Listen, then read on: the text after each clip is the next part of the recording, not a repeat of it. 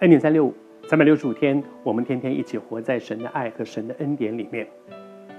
我还是要跟你分享说，我们每一次读圣经，求主帮助我们，不是只是知道一些历史事件，不是知道哦，当初有这样一个人，他做过那些事情，哦，他做这些事情，这些得罪神，那些是讨神喜悦的。我们不只是知道了一些历史上面的这个真实的事件。或者哦，我知道了，是因为做这样子，所以讨神喜悦；做那样子，所以被神管教。我们不只是知道了一些道理，而是主透过这些，是不是也在提醒我什么呢？是不是也在和我，在和我告诉我说，寇绍恩，你的生命是不是也需要面对这些？好像这两天我们分享，约西亚在带来很大的一个改变和复兴的时候，他做了一件很重要的事情，是洁净圣殿。因为圣经里面充满了非常多的污秽，而今天我们读这个，不是要叫大家去洗洗教堂的厕所。今天我们读到这一段，主是在提醒我们，圣经上说，我们每一个人的身体，就是我这个人，就是圣灵的殿。上帝更在乎的不是那栋建筑物，上帝在乎的是我们这个人，在乎你，在乎我。而当年在圣殿里面有的那些污秽，今天在我的生命里面会不会有呢？昨天和你分享到说，当年在圣殿里面有很多一些那些从其他的国家、其他的民族进到那，他们把一些异邦的那些很淫乱的那些敬拜的仪式带到教这个圣殿里面去，因此有圣殿里面竟然有妓女、有男妓，而且是在那个敬拜的仪式当中公然的。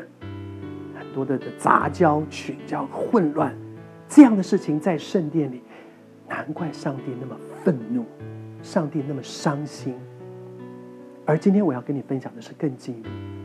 他们在洁净圣殿的过程当中，还去清理了一个地方，那个地方是什么呢？是专门做献祭的地方。献什么祭？把儿女，自己所生的儿子、小孩子生下来，把儿女。活活的孩子拿去烧，去献祭，你知道这是多可怕的一件事情？那种甚至他们跟那些，比如说跟那些圣殿里那些庙妓发生了这种不正当的污秽的性关系之后，那些庙妓就怀孕，就生下孩子来，那个孩子就拿去烧，就拿去献祭，就烧。你知道这是多？泯灭人性的一件事，活活的孩子拿去烧，而且那个孩子可能还是我自己的孩子，拿去烧。所以他说，不许人在那些那些祭坛上使儿女金火献给那些偶像。金火的意思是说，使儿女拿去烧，把儿女当作祭物，这样的活活的烧死，去献给那些偶像。这是多可怕的一件事情。